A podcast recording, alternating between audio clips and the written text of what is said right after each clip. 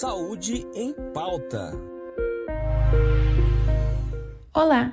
Hoje o Saúde em Pauta é especialmente dedicado ao público masculino.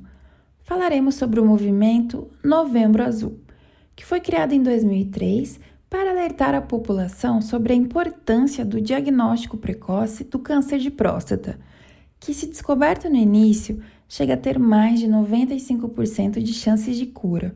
Atualmente, além do alerta para a doença, a campanha chama a atenção para a necessidade de os homens assumirem o protagonismo da própria saúde.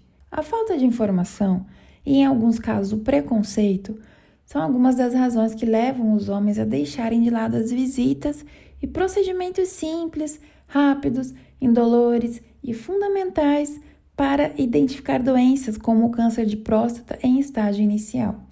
Esse tipo de câncer é o segundo mais comum entre os homens vem depois do câncer de pele e é a causa anual da morte de quase 30% da população masculina que desenvolve neoplasias malignas.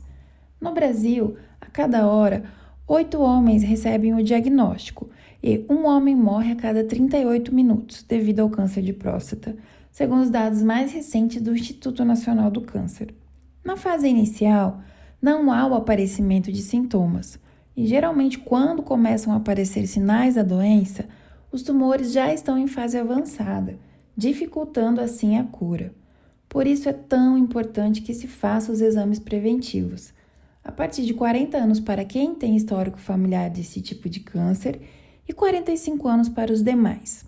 A prevenção contra o câncer de próstata é baseada em incorporar hábitos saudáveis, como ter uma boa alimentação, não fumar, praticar atividades físicas e realizar acompanhamento médico regularmente.